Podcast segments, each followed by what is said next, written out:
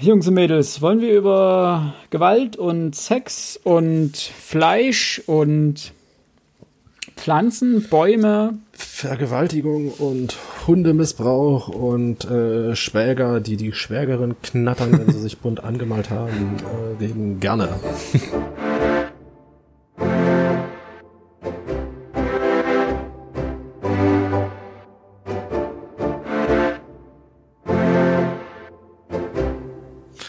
damit ein herzliches Willkommen zu Frontispitz, eurem Literaturpodcast. Heute und hier mit Alex. Ja. Und Philipp. Ist unglaublich. Hallo. Heute mal in einer ganz besonderen Verfassung, weil ich die, das Intro spreche und äh, Philipp damit seinen, seinen Job wegnehme eigentlich. Ja. Ähm, buh. Ihr könnt euch freuen auf eine sehr, sehr kontroverse Folge, würde ich jetzt mal tippen, nach dem Vorgespräch, was wir gerade hatten. Ähm, es wird heute gehen um Han Kang, so heißt die Autorin, und das Buch heißt Die Vegetarierin. Erschienen im Aufbauverlag im Jahr 2016, ursprünglich, also zuerst rausgekommen 2009 auf Südkoreanisch oder Koreanisch Sieben. ist ja die Sprache. 2007. 2007, sehr gut. Warum stand 2000, das? Ich hatte das gerade anders gelesen. Perfekt. Und 2015 äh, in Englisch, äh, also auf ja, Englisch. auf Englisch. Hm. Ähm, das Buch hat 2016 auch den Booker International Prize erhalten und dadurch die, ich sag mal, den, die Weltbühne betreten, was Literatur anbelangt. Ähm, und ist deswegen so, so bekannt und berühmt geworden weltweit und ist ein, ja, doch weltweiter Bestseller geworden. Mhm. Das merkt man auf, ich weiß nicht, habt ihr die, die Hardcover-Ausgabe? Ja. Nee, Taschenbuch, Taschenbuch. Äh, also ich habe schon die vierte Auflage 2016, also in dem Jahr, in dem es erschienen ist, ist schon die vierte Auflage. Hardcover. Okay, ich bin in der zweiten Auflage 2018 als Taschenbuch. Okay. Ich habe zweite Auflage 2016. Okay. Aber ich habe es mir gebraucht geholt, also.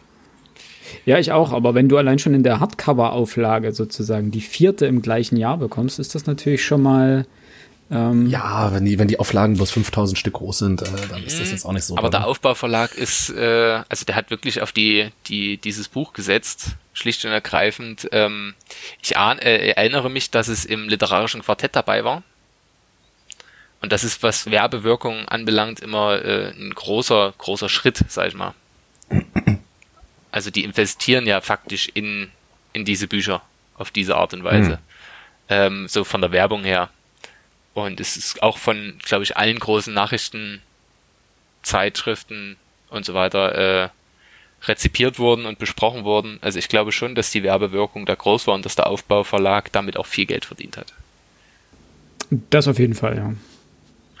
So eine kleine Kurzzusammenfassung, bevor wir uns dann kurz zur Autorin hingeben und dann, auf was ich schon sehr gespannt bin, äh, eine kleine Kurzeinschätzung geben, bis es dann in die äh, zur Spoilerwarnung kommt und wir dann rumspoilern, so wie es uns beliebt. Also um was geht es im Buch? Äh, das ist tatsächlich relativ leicht gesagt. Eine Südkoreanerin äh, lebt mit ihrem Mann zusammen. Ein völlig, völlig, ähm, ja, das Leben eigentlich einer Stubenpflanze, die nichts tut, nichts sagt. Also es, äh, es, der, es gibt die erste Seite ist einfach fantastisch, wo es dann heißt, es gab keinen Grund, sie nicht zu heiraten. Einfach weil sie einfach ja nur so da ist und macht, was er sagt und es ist top. Und diese Frau ähm, entschließt sich von einem Tag auf den nächsten Vegetarierin zu werden in einem Land, das damit nicht umgehen kann. Welche Facetten das dann noch bedeutet für das Buch und wie es weitergeht, ähm, das werden wir dann in der Spoilerwarnung besprechen und diskutieren. Wichtig ist auf jeden Fall, ihre Entscheidung bleibt nicht ja, unbemerkt und die wird auch nicht einfach so hingenommen, sondern es bleibt wird nicht folgenlos. Perfekt ausgedrückt. Äh, ich sag mal, es stößt nicht auf viel Gegenliebe, diese Entscheidung. Ähm, und so entwickelt sich eine, ja, ein Roman, eine Erzählung, die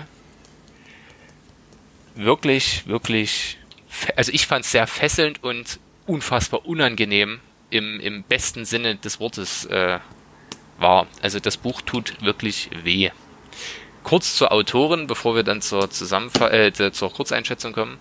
Ähm, Han Kang ist 1970 in Südkorea geboren, hat dort koreanische Literatur äh, studiert in Seoul und schreibt seit Jahren Bücher. Die meisten haben es jetzt nach Deutschland geschafft in der Übersetzung. Äh, das sei im Übrigen noch zu, zu Die Vegetarierin gesagt. Übersetzt wurde es von Ki Hyang Lee, ähm, eine in München lebende Lektorin, Übersetzerin und Verlegerin, die, und das ist meine, meine erste Empfindung gewesen, hier wirklich gute Arbeit geleistet hat. Ähm, das Buch liest sich aus meiner Sicht sehr flüssig und ohne grobe Schnitzer. Ich habe es natürlich mit dem südkoreanischen nicht verglichen. Ansonsten äh, ist 2020 das letzte Buch von Han Kang erschienen auf Deutsch. Äh, es heißt Weiß. Habe ich noch nicht reingeschaut, würde mich aber mal interessieren, was sie sonst noch so schreibt. Ähm, sie ist in dem Fall in Südkorea sehr gefeiert und auch in Großbritannien, was sich auch am Booker International Prize zeigt, ähm, für den in diesem Jahr übrigens auch Daniel Kehlmanns Tüll nominiert war, aber nicht gewonnen hat. Ähm, sie ist wirklich jetzt eine, eine Weltliteratur, weltliterarische Größe geworden. So viel zur Autorin. Ich möchte Philipp diesmal zuerst bitten, sein Kurzplädoyer abzugeben, weil ich da schon, ja, ich spüre, dass bei Alex noch ein bisschen, dass es da zu den ersten Ausschreitungen kommen kann und das wird sehr spannend. Ich freue mich. zu den ersten Ausschreitungen ist gut. ah, du meinst, wenn Alex nicht ins Stadion gehen kann, dann muss er hier ein paar Fahnen verbrennen. Nein, ähm, ich fand das Buch äh, hat einen unglaublichen Sog entwickelt, denn es, es, es plätschert so vollkommen unaufgeregt eigentlich vor sich hin. Es gibt jetzt, also sie hat auch einen Schreibstil, der, der sehr unaufgeregt ist, der mehr so lapidar die Geschichte vorantreibt. Trotzdem ist man die ganze Zeit auf Hab 8 und es, es schwelt so eine, so eine, unterschwellige Gewalt die ganze Zeit mit. Also man hat immer die Befürchtung und man hat, man hat immer, ist immer so eine Hab 8 Stellung, hat immer Angst, dass es gleich eskaliert im nächsten Augenblick. Und das entwickelt einen, einen wahnsinnigen Sog. Und ich habe das Buch heute früh zu Ende gelesen, weil ich gestern Abend dann mich einfach zwingen musste, äh, also andersrum, das, ja genau, ich musste mich dann gestern Abend zwingen, das wegzulegen, weil ich gesagt habe, okay, es ist spät, ich muss früh aufstehen. Und das war gerade ein guter Punkt zum Aufhören, nämlich dass der zweite Abschnitt war gerade zu Ende. Und da habe ich den letzten Abschnitt dann heute früh gelesen und dann in einem Rutsch irgendwie durch. Ähm, also ich weiß nicht, wann mich ein Buch das letzte Mal so gezwungen hat, weiterzulesen. Auf unangenehme Art und Weise. Und gleich, also, aber im Positiven. Klingt schräg, aber ich glaube, da kommen wir dann noch dazu, warum das, sagen, warum das, das dann so ist. wird ja dann ja. Äh, Teil der, der spoilervollen äh, des spoilervollen Teils der Folge sein. Alex. Puh, puh. Äh, ich bin mit dem Buch nicht warm geworden. Ähm, ich, ich, wenn ich jetzt der Philipp höre, dass das einen Sog äh, entwickelt hat, was denn für ein Sog bitte? Äh, die Geschichte, die ist dermaßen belanglos in meinen Augen, dass sie eigentlich nirgends hinführt. Ich hab, ich bin durch und ich habe keine Ahnung, was mir dieses Buch eigentlich sagen will. Es macht gerade in den ersten beiden Kapiteln so unendlich viele Baustellen auf, die ein paar Seiten später schon wieder verlassen werden, dass ich dann dastehe und mir denke, äh, ja, toll, und nun? Äh, was genau ich meine, das werden wir dann nachher noch diskutieren, aber nee, ähm, Freunde werden das Buch und ich bestimmt nicht mehr. So schnell. Okay. Das Tut mir leid. Ich bin sehr gespannt. Ähm, meine persönliche Einschätzung, ich hatte es ja in den Ring geworfen äh, und bei Instagram schon was dazu gepostet. Ich kann es nur immer wieder sagen, das Buch ist betörend unangenehm. Im besten Sinne. Im, äh, weil die Gewalt, die, vor allem die subtile Gewalt, die psychische Gewalt ähm, und teilweise auch die, die absolut körperliche Gewalt, wie noch zu besprechen sein wird, ähm, bis ins Mark gehen. Ich mochte die ja doch recht schmucklose, aber doch ähm, poetische Sprache der Autoren sehr. Ähm, es gab Momente, da boah, muss ich sagen, also die Träume waren jetzt nicht mein ja, mein absoluter Favorit, aber sonst insgesamt diese, diese Verwandlung, die die Frau durchmacht, ähm, ist im besten Sinne fantastisch, ähm, wenngleich sie das Buch interessant enden lässt aus meiner Sicht. Ähm, aber darauf wird noch zurückzukommen sein. Es hat mich ja selten etwas so mitgenommen im Nachhinein, äh, als ich da noch drüber nachdachte. Ich weiß gar nicht, was ich noch weiter sagen soll, weil, weil es einfach so, ich müsste jetzt ins Detail gehen. Es hat mir in dem Fall sehr viel, sehr viel gegeben, das Buch. Und ein Buch, an das man sich noch erinnern mag. Aus meiner Sicht. Da gebe ich dir vor, also das ist halt auch mein Punkt. Das, an das Buch erinnerst du dich definitiv. Leider ja, leider ja. okay, dann würde ich sagen, starten wir mit den Spoilern und mhm. ihr lest kurz das Buch und hört dann weiter zu, wenn ihr fertig seid. Es geht auch schnell. Es sind ja nur 100, äh, 190, 190 Seiten. Seiten. Genau. Und es liest sich mhm. locker flockig weg. Also, das liest sich wirklich. Denke mal.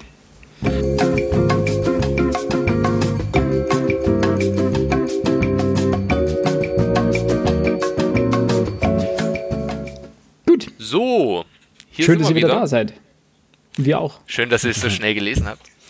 Ähm, ist, wir müssen ja mittlerweile echt mal ein Lob an unsere Hörer aussprechen, wie schnell die wirklich die Bücher lesen. Das Keiner ist so schnell wie unsere ja. Hörer. Doch äh, einer der, äh, ich will jetzt nicht sagen Antagonisten im Buch. Ei. Schatz, komm, lass mich ran. Es geht auch ganz schnell. Ach, auch eine dieser unangenehmen Szenen. Ja. Die, die schon beim, beim, ich finde immer, es ist beeindruckend, ähm, und das schaffen wirklich wenige Bücher und viele, viele, ja, Schweden-Krimis, nenne ich sie mal, die mit, mit purer Gewalt auftrumpfen, versuchen das ja auch, in dir so eine Schaudern hervorzurufen, nur lassen mich diese meistens kalt, wenn ich es lese. Und hier ist es so, du liest diese, diese Gewaltschilderung und es läuft dir eiskalt den Rücken runter. Nicht, ja. weil das jetzt so bestialisch geschildert wäre, sondern weil es, weil es so psychisch Druck auf dich ausübt, weil du mit, wenn man empathisch ist, das muss man an der Stelle auch sagen, also vielleicht kann man es, kann, kann einen das auch kalt lassen, aber mich hat das so mitgenommen. Ähm, schon die ersten, wie er, wie der Mann der Frau ähm, über sie spricht und das ist ja, ich glaube, das ist, jetzt schlage ich die Brücke zur Struktur, wenn wir über das Buch sprechen. Die Protagonistin spricht nie selbst. Alle drei Kapitel, die es gibt, das Buch ist in drei Teile aufgeteilt, ähm, ich sag mal, kreisen um diese Protagonistin rum und sind immer aus einer ganz unterschiedlichen Perspektive geschrieben. Im ersten genau, Teil. Das erste Kapitel. Alex, ja, mach du ja. weiter, gern. Okay, ich wollte jetzt eigentlich nicht dazwischen ähm, quatschen. Ähm, ja, der erste Teil, der mit dem Titel Die Vegetariern überschrieben ist, äh, der wird aus der Sicht des, des Ehemannes geschrieben, beziehungsweise er ist der Erzähler. Das ist, glaube ich, auch das einzige Kapitel in der Ich-Form. Ja, ne? Ähm. Was in der Ich-Form geschrieben wurde. Das zweite war, ja, zweite R und genau, genau. Das einzige Kapitel, was in der Ich-Form geschrieben wurde, das zweite Kapitel, der Mongolen-Fleck, äh, wurde geschrieben aus der der Sicht, wie sagt man ihres das? Schwagers. Das ihre, Sch ihres Schwagers, ne? Genau. Genau, der Ehemann ihrer Schwester. Beziehungsweise das ist dort die, eins, äh, die, die, die handelnde Person und das letzte Kapitel mit dem Titel Bäume in Flammen wiederum, das ist aus Sicht der Schwester geschrieben. Und das Faszinierende an diesem Buch ist es, dass alle versuchen, in welcher Form auch immer, Zugriff zu ihr zu bekommen, nachdem sie diese Verwandlung oder diese Metamorphose beginnt. Ähm, und keiner schafft es, wirklich Zugriff zu ihr bekommen. In keiner Form. Und faktisch äh, dieses die Person selber, also was, was ähm, die, die Protagonistin fühlt, also wirklich fühlt und nicht was andere mutmaßen, was sie jetzt fühlt, das kommt gar nicht raus. Und diese, diese Leerstelle ist das, das, was es so spannend macht, finde ich. Weil man immer hofft, vielleicht kriege ich doch noch irgendwas mit. Vielleicht, warum? Warum? Und dieses. Warum bleibt einfach offen. Also es, äh, aus meiner Sicht gibt es äh, logische Interpretationen, warum das alles geschieht.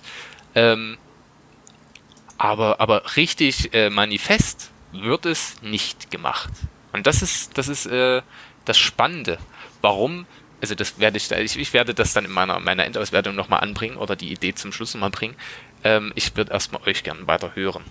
Ja, der einzige Punkt, wo man sozusagen sie wirklich mal zu Wort kommen lässt oder wo sie zu Wort kommt, äh, sind die Träume und zwar nur im ersten Kapitel.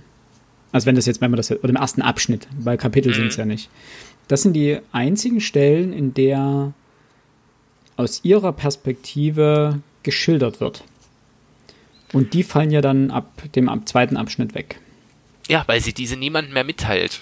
Genau. Und das, das, das Coole ist ja, ähm, aber selbst in diesen, in diesen Träumen wird ja nicht meta metaphernlos oder äh, ja, also dass einfach gesagt wird, also Freunde, ich werde Vegetarierin einfach aus dem und dem Grund. So, das sagt sie ja nicht. Sie sagt, das ist eklig und ich habe das im Traum gesehen. Das ist, das ist der, der Main Reason, den sie angibt. Oder täusche ich mich? Das ist übrigens für mich der, der große Kritikpunkt dran, ähm, dass diese in Anführungszeichen Hauptperson äh, in keinster Weise zugänglich ist. Ähm, das eine, wenn wir jetzt mal davon ausgehen, dass sie nicht psychisch krank ist, ist das ein absolut irrationales Handeln, was sie macht. Ähm, was mir persönlich auch überhaupt keinen Spaß gemacht hat, ihr zu folgen und diese Erklärung der Träume für ihren Veganismus, sie wird ja nicht Vegetarierin, sie wird ja Veganerin, ähm, das, das war für mich nicht, nicht nachvollziehbar, also in keinster Weise nachvollziehbar. Das war es war so eine Figur, die, die die Autorin da geschaffen hat, die, ähm, weiß ich nicht. Farblos blieb die, für die dich? unnahbar ist. Bitte? Farblos blieb für dich? Das, das sowieso, das sind alle Figuren. Ähm, die sind sehr, sehr oberflächlich gezeichnet. Wo findest find du? Ich. Echt? Ja, also da gibt's eigentlich keinen wirklichen Tiefgang. Also für keine Figuren irgendwie kann man Sympathien. Nee, da, das würde ich auch sagen. Ähm, man entwickelt primär Antipathien, würde ich jetzt mal ja, so sagen. Genau, ja. Vielleicht einfalls noch die Schwester von, von ihr ist so jemand, der, die mir tatsächlich ein bisschen leid tat. Aber alle anderen und auch die Vegetarier, die die Hauptpersonen selber, das sind so, pff, pff, okay, ist halt so. Wir möchten ja. im Übrigen, das würde ich jetzt hier noch anmerken, alle Namen mhm. sind koreanischer Natur. Wenn wir sagen die Protagonistin, machen wir das nicht, weil wir nicht wissen, wie die Figur heißt, sondern weil es für uns alle einfacher ist, äh, den Namen hier rauszulassen und da wir nicht allzu viele handelnde Figuren haben, die vorkommen, ist es am einfachsten zu sagen, die Vegetarierin, ihr Schwager, ihr Mann, ihr Vater, in welcher Form auch immer. Aber das sind eigentlich die handelnden Personen. So, also es ist für uns und für euch einfacher, das so zu handeln. Denn der Rest sind einfach koreanische Namen und unser Koreanisch ist suboptimal. Aber ich wollte vielleicht das nur kurz zwischen reinwerfen. Wobei das mit den Namen eine ganz interessante Sache ist, denn ähm, also hin und wieder werden wir vielleicht den einen oder anderen Namen fallen lassen. Denn die einzigen, die wirklich namentlich genannt werden, sind diese Personen. Alle anderen Personen werden entweder gar nicht genannt, wie die Nachbarin der Schwester aus äh, 709. Die bleibt ja namenlos. Ähm, oder bloß. Oder bloß mit dem, dem ersten Buchstaben. J genau. oder M oder ähnliches. Ja, das heißt, es wird sozusagen auch nur auf die eigentlich handelnden Personen reduziert. Und selbst da kommt das am Anfang, also dauert es eine ganze Weile, bis die Namen genannt werden. Und auch die fallen dann mehr so beiläufig. Was ich fand, das Ganze sehr natürlich gemacht hat, weil keiner sozusagen den vollen Namen in, keine Ahnung, wenn er über jemanden anders nachdenkt oder so, denkt er ja nicht mit den vollen Namen nach. Das ist ja dann immer komisch, wenn man sozusagen eine Gedankensequenz liest äh, aus einem alltäglichen Gedanken und jemand über eine zweite Person nachdenkt und die mit kompletten Namen sozusagen anspricht und Rang und was er alles tut und so weiter, dann wirkt das immer so unnatürlich, so als wollte der Autor jetzt dem Leser mitteilen, so, das ist die Person, über die er nachdenkt, die heißt so und so und so und so, aber macht man ja in der Realität nicht. Das macht das Ganze hier in dem Fall nahbar. Du bekommst die Information, aber du bekommst sie natürlich unterschwellig irgendwann einfach mitgeteilt, wenn es sich ergibt aus Dialogen oder aus äh, Sequenzen. Und ich gebe dir soweit recht, Alex, dass äh, Sympathien entwickelt man hier keine. Also ich habe gegenüber niemanden hier eine Sympathie entwickelt.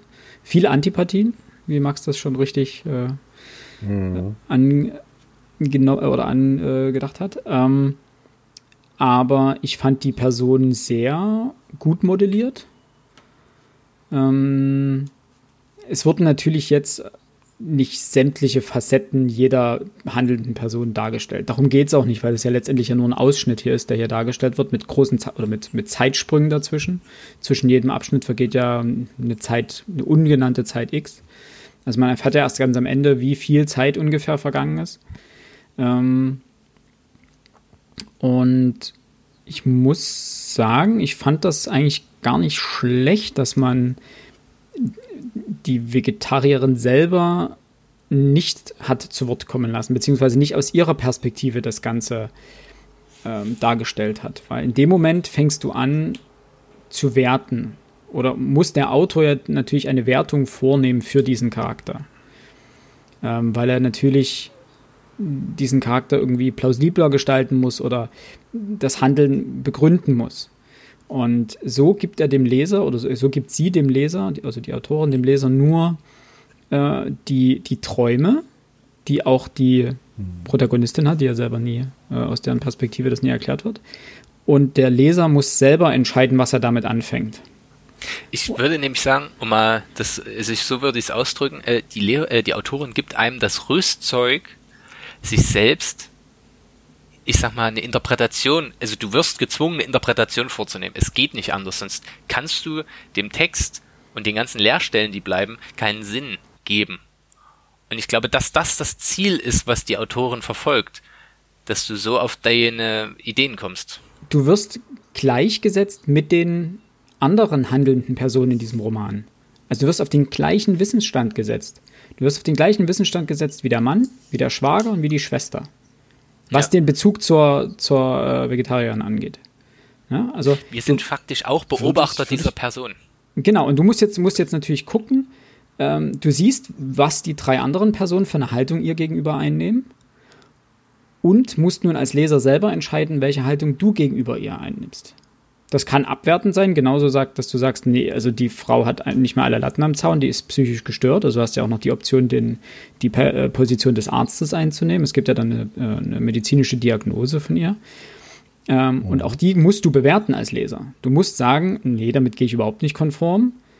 Oder ja, bestimmt zum Teil, aber da ist noch mehr. Oder du sagst, natürlich, genau so ist es. Ähm, du kannst das Ganze mit, mit purer Ablehnung, dem Ganzen mit purer Ablehnung begegnen und sagen, hey, Frau, es geht ja gar nicht, was treten die am Rad? Hat die Pilze geraucht oder was ist da los? Ähm, und du kannst natürlich alle Varianzen dazwischen einnehmen. Und das, finde ich, macht so eine dieser Stärken des Buches aus. Würde ich sagen, genau das ist für mich auch eine der, der, der wirklich großen Schwächen ähm, du hast recht, dass in den ersten beiden Kapiteln es dem Leser überlassen ist, sich eine Meinung über die Viktarierin zu bilden, also über die, die, die Frau. Das Problem, was ich dort sehe, diese beiden Kapitel sind die beiden Kapitel, die aus Sicht der Männer geschrieben mhm. wurden. Und die Männer kommen dort ausgesprochen schlecht weg. Ähm, weiß ich nicht, da kann man aber noch diskutieren, ob das hier irgendwie so, so ein Aufstand gegen die patriarchalische Gesellschaft sein soll, ne? Äh, ob das als Emanzipation der Frau oder die Unterdrückung der Emanzipation der Frau gedacht war. Ähm, die Vegetarierin selbst kommt ja durchaus zu Wort, nämlich im dritten Kapitel, was aus Sicht der Frau geschrieben ist dort erfährt der Leser eigentlich das erste Mal wenigstens so ein paar Antworten aus den Gesprächen, die die Schwestern äh, miteinander führen in der Psychiatrie oder im Krankenhaus. Ich weiß jetzt gar nicht, wo das spielt. Ähm, ich finde, die Autorin Han Kang, die, die, die, die, die, die leitet dort ein bisschen zu viel. Also die, die, die drückt den Leser ein bisschen zu sehr in die in diese Richtung. Ähm, die schlechten Gedanken, die könnt ihr nur aus den Kapiteln aus Männersicht über diese Frau bekommen. Ja, nur sobald die weibliche äh, Person gewissermaßen sich versucht in das in das Gegenüber einzudenken, erst dann überhaupt bekommt ihr Antworten für das, was ihr äh, was was was ihr über diese Frau denken könnt. Könnt ihr vielleicht eure eigenen Meinungen dort noch mal überprüfen. Und das war mir ein bisschen flach gewesen. Also das ist so. Äh, wow. Wobei du ja im ersten Kapitel schon durch die Träume durch die Träume allerdings. Du kommst ja, ja den direkten Einblick. Das ist ja der, aber auch dort das ist ja der direkte Zugang zu ihr. Die, die Träume handeln aber auch immer dann ähm, gewissermaßen, die Träume sind ja sehr gewalttätig. Mhm. Und auch da geht die Gewalt in aller Regel von Männern aus. Aber das hängt ähm, ja nicht grundlos, also das, das hängt ja damit zusammen, dass sie in ihrem Leben faktisch extreme Gewalt erlitten hat und das kommt dann im, im letzten Kapitel zustande, ähm, denn die, die, die Schwester und in Rückblenden wird das ja geschildert, wie deren Kindheit aussah zum Beispiel. Genau, das ist das, was ich meinte. Erst da, wo die, wo die Schwester gewissermaßen anfängt, ähm, ihre Sicht auf die Vegetarier zu, nee, wo wir als Leser aus der Sicht einer Frau gewissermaßen über die Vegetarier ähm, lesen können. Erst da erfährt man wirklich was über die, in Anführungszeichen, über die Hintergründe. Ähm, während die, so, so empfand ich das zumindest, die Autorin wirklich versucht, in den beiden vorherigen Männerkapiteln in Anführungszeichen Ähm, das ist halt die Frage, ne? was, was, was will mir das Buch eigentlich sagen? Ist das jetzt ein feministisches Buch? Ist das, das ein antipatriarchalisches ja. das Buch? Ich auch. Ähm, das ist mir sehr, sehr flach, also zu flach gewesen. Nee, ich fand das gerade äh, dadurch, dass du in den ersten zwei Kapiteln kriegst du eben keine Antwort vorgekaut. Das finde ich, das ist ja das, das, was dieses Buch mehr zum Teil ein bisschen zur Arbeit macht. Und was äh, Alex, äh, was Max vorhin schon gesagt hat, du bist zu einer Interpretation gezwungen. Du musst, du wirst autom also du, du wirst quasi geradezu genötigt, in den ersten zwei Abschnitten dir eine Meinung zu bilden. Oder dir Gedanken darüber zu machen. Und das, das ist das, da, da kommt es ein bisschen auch auf eine Lesegewohnheit an. Nach dem, möchte man sozusagen ein Buch lesen, ähm, das den Leser an die Hand nimmt und ihn durch die Geschichte leitet und dir, dir klare Konturen vorgibt? Oder mhm. kann man sich, und das ist das Problem, wenn man äh, ein Buch von einer Autorin liest, über die man nichts weiß, und über das Buch, über das weiß man auch nichts. Das heißt, du hast keine Ahnung, was mhm. jetzt kommt. Du weißt nicht, worauf du dich einlassen sollst. Und dann ist immer die Frage, kannst du dich darauf einlassen, ähm, eben mal nicht an die Hand genommen werden, äh, zu werden, sondern einfach dich da durcharbeiten zu müssen und sagen, okay, das Buch will scheinbar mir nichts sagen, also will mir erstmal keine Antworten vorgeben, ich muss mir die Antworten selber denken und ich muss mir das jetzt erarbeiten. Und dann im letzten Kapitel bekommst du so ein Stück weit noch einen Stupser und kriegst noch Informationen zusätzlich, die dir helfen, deine Einordnung nochmal zu korrigieren oder zu festigen oder nochmal ein Stück weit anzupassen, bevor dann die letzten drei Sätze irgendwie alles über den Haufen werfen. Hm. Ich wäre mal daran, also anders. Ich würde jetzt mal sagen, was, wie ich es gelesen habe, das Buch. Ja. Ähm, und dann könnt ihr ja sagen, was ihr dazu davon, davon haltet. Mhm. Ähm, ja. Die Männer in dem Buch äh, behandeln die Protagonistin nie als menschliches Wesen in dem Sinne. Der Mann, der, äh, ihr, ihr Ehemann, möchte einfach ein stummes, äh, die Dienste verrichtendes äh, Eheweib, und ich sage das bewusst in diesem Ton, äh, das, das schön die Klappe hält, macht, was er sagt, ähm, und sich, ja, einfach, einfach, wie nennt er? Ich habe mir gerade den Zettel reingelegt. Der, der, allein der erste Satz, bevor meine Frau zur Vegetarierin wurde, hielt ich sie in jeder Hinsicht für völlig unscheinbar. Oder er, das, das sagt er über seine Frau. So fühlte ich mich weder von ihr angezogen noch abgestoßen und sah daher keinen Grund, sie nicht zu, äh, zu heiraten. Ihr Mangel an Ausstrahlung, ihr fehlender Esprit und Charme kam mir im Grunde genommen sehr gelegen. Und dann, auf diese Weise brauchte ich keine intellektuellen Hochleistungen zu vollbringen, um sie für mich zu gewinnen, und ich musste auch nichts fürchten, dass sie mich mit den makellosen Herrenmodels aus Modekatalogen verglich. Ja. Er will einfach eine Frau, die atmet. Das, er will eine Zimmerpflanze. Ich denke, habe wirklich am Anfang, vor allem mit dem Titel, und ich ahnte ja, in welche Richtung es gehen soll, habe ich immer an diese Pflanze von Leon, der Profi, gedacht. und wie, wie, wie äh, äh, Natalie Portman ihn fragt, na, warum denn eine Pflanze? Und er so, Pflanze redet nicht.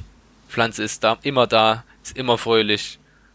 Ja, ne, die Pflanze macht halt, was sie macht. So, weil es halt eine Pflanze ist. Der zweite Mann. Ja. Aber der erste, der erste will ja noch die Pflanze plus quasi.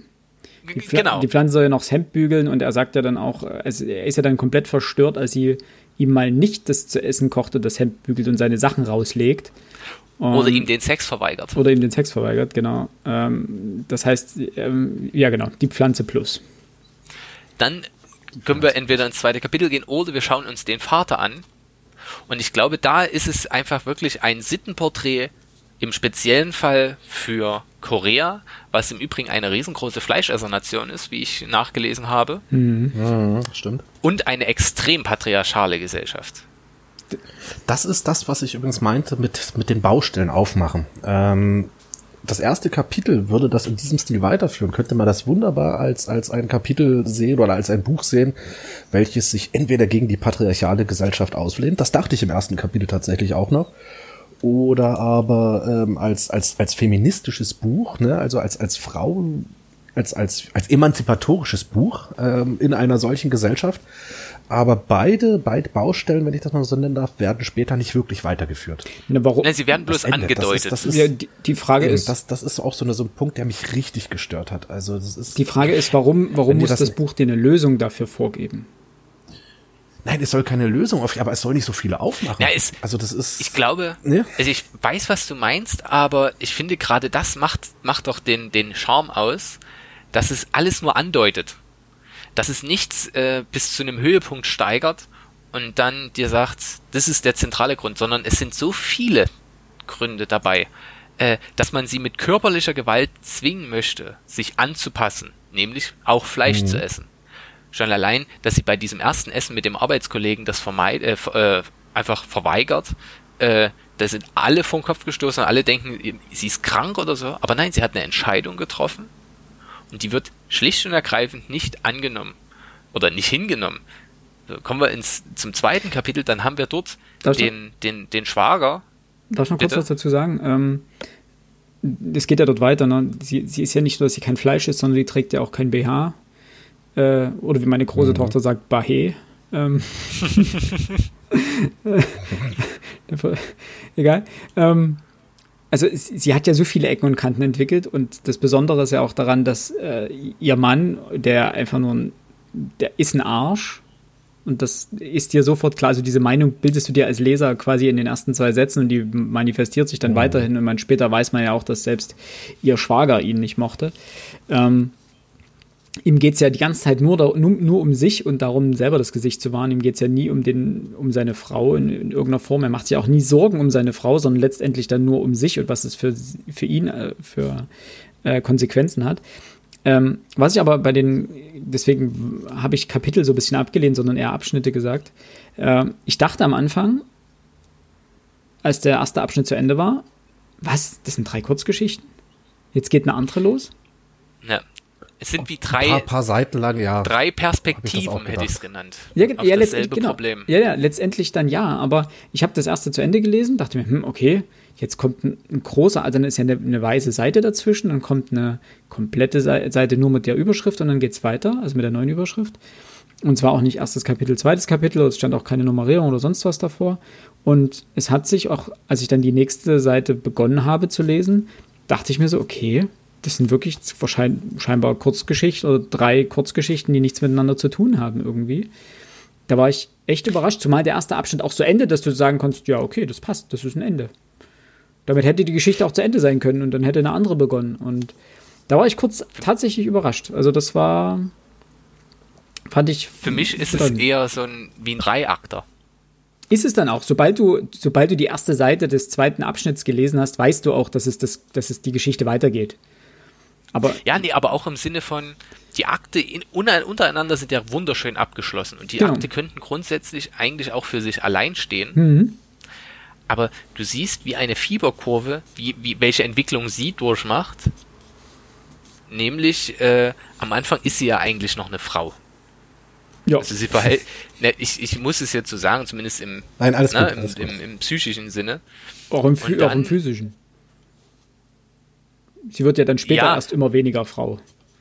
Ja, aber im, im, im, im zweiten Akt ist es ja dann so, der im Übrigen dieser Mann, ihr Schwager, äh, sieht sie eigentlich A als, als sexualisierte Muse und danach als Lustobjekt. Mehr mhm. ist sie mhm. nicht, sie ist Mittel zum Zweck. Es liegt ihm ja nicht an ihr, sondern es liegt an ihrer körperlichen Ausstattung, nämlich diesem Mongolenfleck, wie es dort heißt, ähm, den sie hat und den er so ja, aufreizend findet. Ja. Und er will A, seine Kunst in ihr verewigen oder mit ihr verewigen. Und B, erfüllt es natürlich auch seine Lust. Das muss man an der Stelle auch sagen. Und dieser Mann ist auch ein Schwein, weil er einfach für, für seine Egozentrik, und genau das macht ja auch ihren Ehemann eigentlich aus, aber seine Egozentrik ist ja, er wirft sein Leben mit seiner eigentlichen Ehefrau weg, nämlich ihrer Schwester, äh, um diese, diese Triebe, die in ihm stecken, auszuleben. Na, nicht nur die Triebe. Und, und, erklärt das mit seiner Kunst, aber das, das ist so ein Punkt, wo ich mir dachte, ja, ne, Vogel. Wobei, ähm. ich fand nicht, dass er das mit seiner Kunst erklärt, so in, im Sinne von, dass die Kunst ein Alibi für ihn ist. Das kommt ja dann im dritten Kapitel dann. Das hatte ich eigentlich schon das Gefühl. Okay. Ja. Nee, das kam ja dann in dem dritten Kapitel vor. Äh, Und auch in dem zweiten schon, wo er natürlich aus seiner Perspektive viel schildert. Er hat ja eine regelrechte Obsession für dieses Blumenmuster entwickelt. Also er war ja, vorher ist er ja irgendwie so ein ähm, sehr unangenehmer Künstler gewesen, der immer, der sehr politisch war und immer auf Missstände hingewiesen hat und da irgendwelche sehr sonderbaren, Drastischen drastischen äh, Filmarrangements und Bilder ähm, Genau. ausgestellt hat und äh, produziert hat. Und dann kommt ja diese, diese zweite Komponente, die allerdings erst ja im dritten Kapitel vorgestellt wird, diese ganze Vogelnummer, dass er äh, vernarrt ist in fliegendes Federvieh letztendlich, also in, in Vögel oder doch genau, in Vögel beim Flug oder allgemein alles, was fliegt äh, an, an Tieren. Und dann eben dieses ganze Florale, was, was ja wirklich schon eine Obsession ist. Ne? Also diese, dieses Blumen oder diese, diese, diese Blumenobsession hat er ja nicht erst seitdem er den Mongolenfleck gesehen hat, schon, sondern auch schon vorher, nämlich als er äh, seinen Sohn gesehen hat, nackt, und als er mit seiner Frau darüber gesprochen hat, ähm, ach, als der Sohn die ersten Schritte gemacht hat und er gesagt hat, ja, dieses, wenn, wenn, er würde gerne ein Video davon machen, wie der Sohn läuft und überall, wo er hintapst, sozusagen entstehen Blumen aus dem Nichts und so weiter. Also diese Obsession gab es ja schon vorher. Das war ja wirklich was, was ihn getrieben hat und was dann erst mit seiner Schwägerin sozusagen auf die Spitze geführt hat. Das heißt, es war ja vorher schon da und durch sie bekommt das erst, und das sagt er ja auch sozusagen während der Zeit, während er das filmt, er will ja am Anfang gar keinen, gar keinen Sex mit ihr selber haben, sondern sucht sich ja explizit jemand anderen eigentlich dafür. Und erst währenddessen entsteht sozusagen seine Lust. Und Ja, deswegen würde ich nicht sagen, dass das Ganze nur ein Alibi ist. Also, also als Alibi würde ich es auch nicht unbedingt betrachten, aber im Sinne von, er sieht sie halt trotzdem nicht als, als menschliches Wesen an, sondern er nimmt sie halt trotzdem primär, weil er das, weil er dadurch seine, seine, seine Wünsche erfüllen kann. genau, genau. Ich hatte, ich hatte, ich hatte so, so das Gefühl, dass er die Vegetarierin, die Frau, so als die interessantere Variante seiner eigenen Frau sieht. Ähm, Aber auch das So- so- so primär kam aus das lustvollen. Gründen. Ich erinnere mich an körperliche Beschreibungen, die er spannend an ihr fand. ja, genau, genau, aus, aus, also wirklich aus, aus sexualisierter Sicht, ja, das stimmt. Ähm, aber ich empfand dann die Kunst eben als, als dieses Ventil vielleicht. Mittel, ja, Mittel zum Zweck vielleicht. Ja, Oder Katalysator, das ist auch keine schlechte Idee. Aber ja, wobei würd äh, mal- im dritten Kapitel, wo seine Frau ja dann zu Wort kommt, äh, ja ganz klar wird, dass er immer eigentlich komplett blutleer war, außer es ging um seine Kunst. Dann hat sie sozusagen das Leuchten in seinen Augen entdeckt. Äh, dann hat man gemerkt, dafür lebt er, dafür brennt er und für alle, alles andere ist ihm letztendlich egal. Das heißt auch, äh, die, die Vegetarierin ist für ihn letztendlich auch nur dieses Objekt gewesen, was er hat, er begehrt sie ja auch nicht ohne diese, diese Kunst letztendlich. Erst damit wird sie, steigert seine, seine Begierde für sie ja so extrem, ähm, dass, dass er da irgendwie weitergehen will. Aber das Interessante finde ich halt, also um das jetzt kurz abzu, also noch ein anderes Thema aufzumachen, ähm, sind ja diese, also das, dieses Motiv der Verwandlung, der Metamorphose, der Weiterentwicklung, das sich durch das, durch das ganze Buch unendlich zieht. Ja. Ja, die Frau, die die Verwandlung macht, aber auch, was mag der Mann? Vögel, die ja für Freiheit schlechthin stehen und für die, den Wechsel des Ortes, wo sie sich aufhalten. Mhm.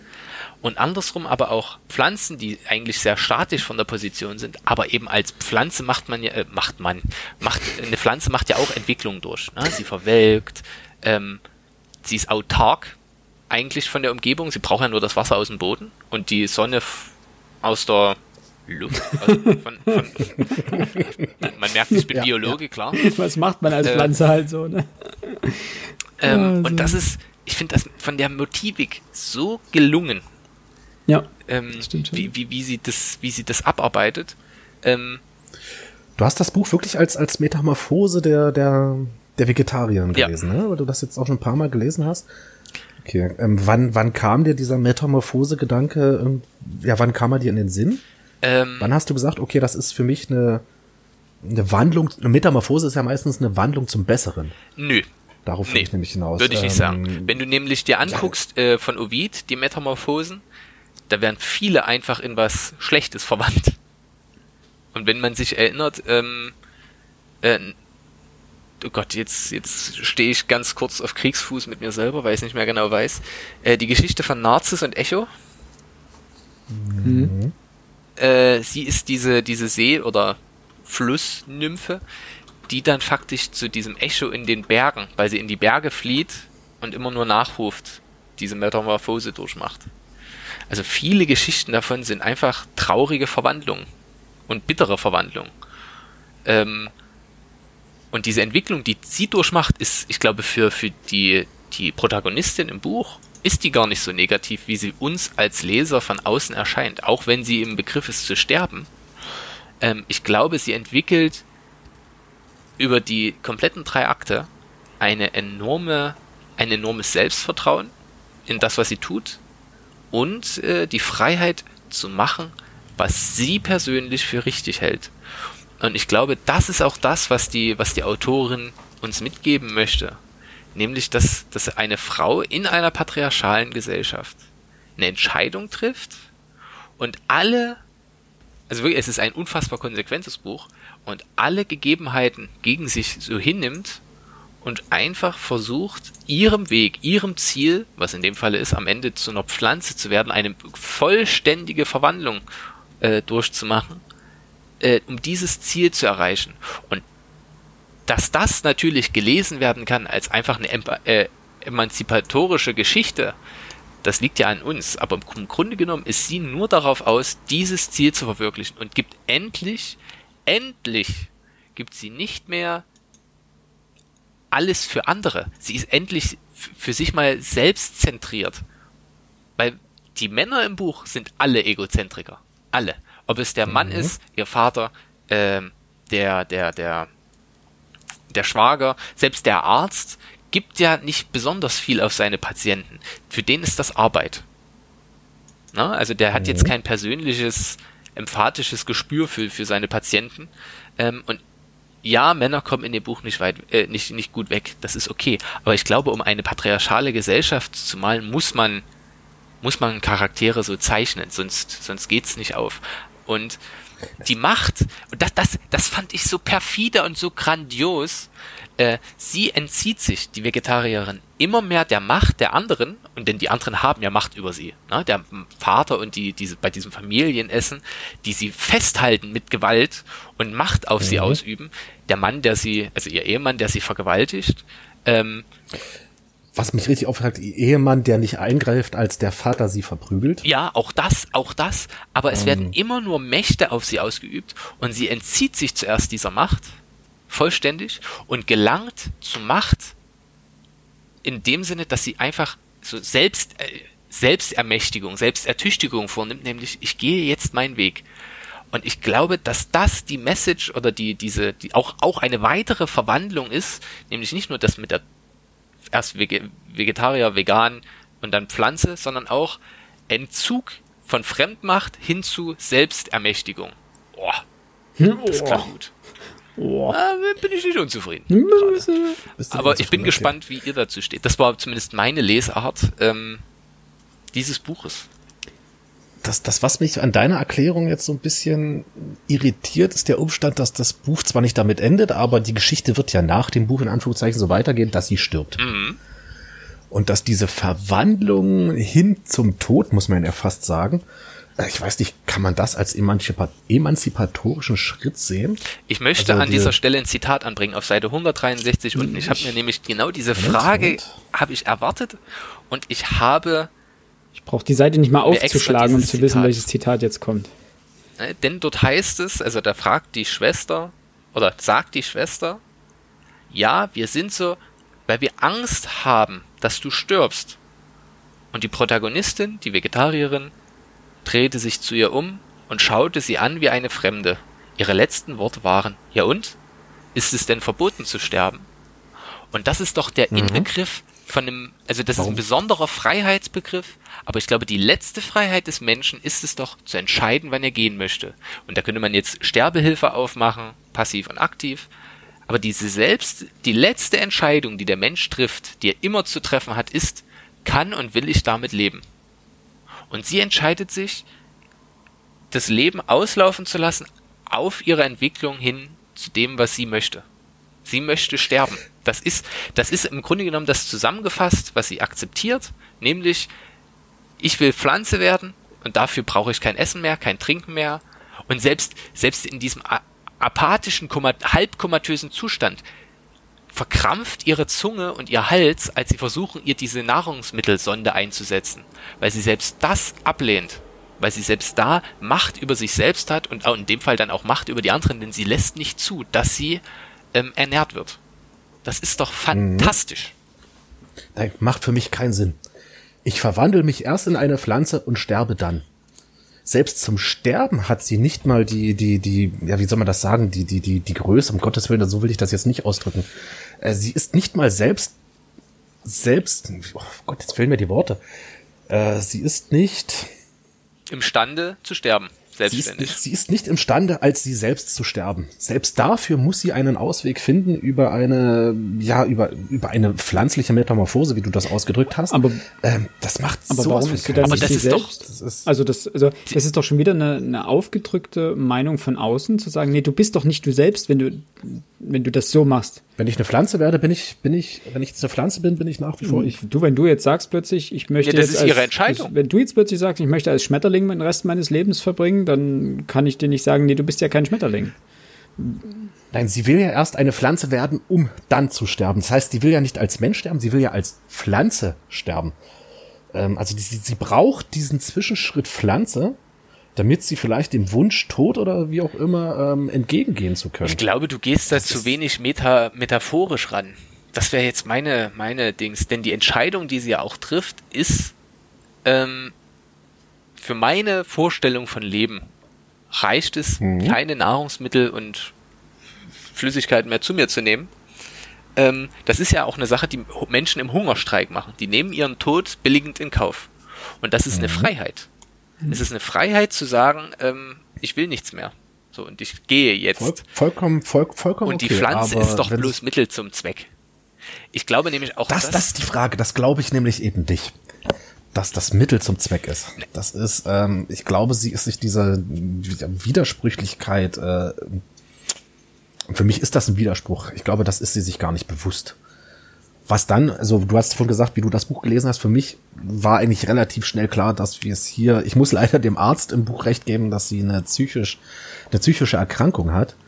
Ähm, und ich glaube, dass dieser Zwischenschritt Pflanze ähm, letztendlich bloß ein Ausdruck dieser psychischen Erkrankung ist. Ähm, der, und da muss ich den, der Schwester vor allem und auch dem Arzt recht geben. Also da muss eigentlich entgegengetreten werden, weil das für mich eben nicht selbstbestimmt ist. Ja, aber das ist doch wieder eine, Meinung von außen letztendlich. Das sind doch wieder, ich glaube, es geht halt andere, wirklich um Selbst- und Fremdbestimmung. Genau, dass wieder andere versuchen, ihr eine, ähm, eine, ein Schema, aber nein, Schema ist Quatsch, aber eine, ähm, eine Rolle aufzudrücken, beziehungsweise sie wieder in eine normkonforme Form zu pressen. Ein Korsett. Ja, also wieder sein, nein, das, das passt so nicht, du, du darfst das nicht, weil das gehört nicht in unsere Gesellschaft. Das, das, ist, das ist falsch. Und selbst. Und das ist übrigens so ein Punkt, den würde ich jetzt ja, auch gleich Moment, ansprechen. Denn ähm, sie versucht mh. vorher sich ja das Leben zu nehmen. Sie versucht ja die Hoheit über ihr Leben zu bekommen, indem sie sagt, hier, ihr wollt mich zwingen, Fleisch zu essen, ich habe keine Lust darauf, ich will jetzt sterben, ich schneide mir die Pulsadern auf. Und selbst da werden wieder äußere Kräfte, wirken wieder äußere Kräfte auf sie ein. Ähm, selbst da werden wieder Drücke erzeugt und sie wird ja gerettet letztendlich obwohl sie das vielleicht selber gar nicht will, das kommt da in dem Moment nicht so ganz raus, ob, warum sie sich da die Pulsadern aufgeschnitten hat, ob das ein impulsives Verhalten war oder ob das inwiefern das geplant war. So habe ich ihn zumindest verstanden. So kann man ihn auch auffassen, genau. Eher als ein, ein, unüber, als ein eher genau. unüberlegtes Aber, Handeln äh, dem Augenblick Genau, und ab diesem Moment hat sie ja gar keine, ich will jetzt mal sagen, anderen Möglichkeiten mehr, sich selber de facto umzubringen als eben diesen, diesen sukzessiven Hungerstreit anzutreten, Streik anzutreten, weil sie natürlich immer damit rechnen muss, dass sie in irgendeiner Form ähm, dann wieder versucht wird, irgendwo hinzuzwingen, also gezwungen zu werden.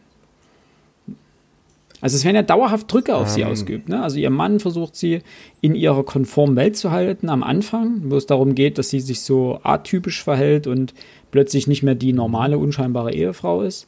Ähm, dann bricht sie ja da komplett aus. Dann gibt es diese eskalative Szene, wo sie gezwungen werden soll, Fleisch zu essen, also wo sie auch festgehalten wird und man ihr mit Gewalt Fleisch in den Rachen stopft. Also wo ihr Vater ihr auch wieder Gewalt antut, was er ja auch scheinbar während der ganzen Kindheit getan hat.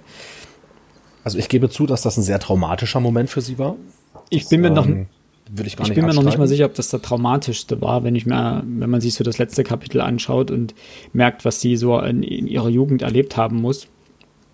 Ein traumatischer, ja, ja, genau. nicht der traumatischste. Ja, nur, nur ein traumatischer. Ähm, ne? Also auch die, diese, dieser Traum mit dem Hund, der zu Tode ge, gehetzt wurde, ist äh, ja für ein Kind wahrscheinlich auch nicht das Highlight. Ähm, und dann versucht sie sich ja dort das Leben zu nehmen, eben als Impuls oder als Impuls, sehr impulsive Reaktion.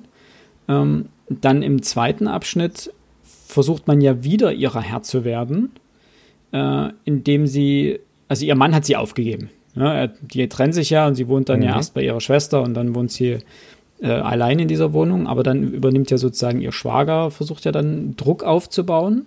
Er nötigt sie ja gewissermaßen auch dazu, dort an diesem Projekt teilzunehmen, was ihr ja scheinbar aber zum Teil erstmal hilft.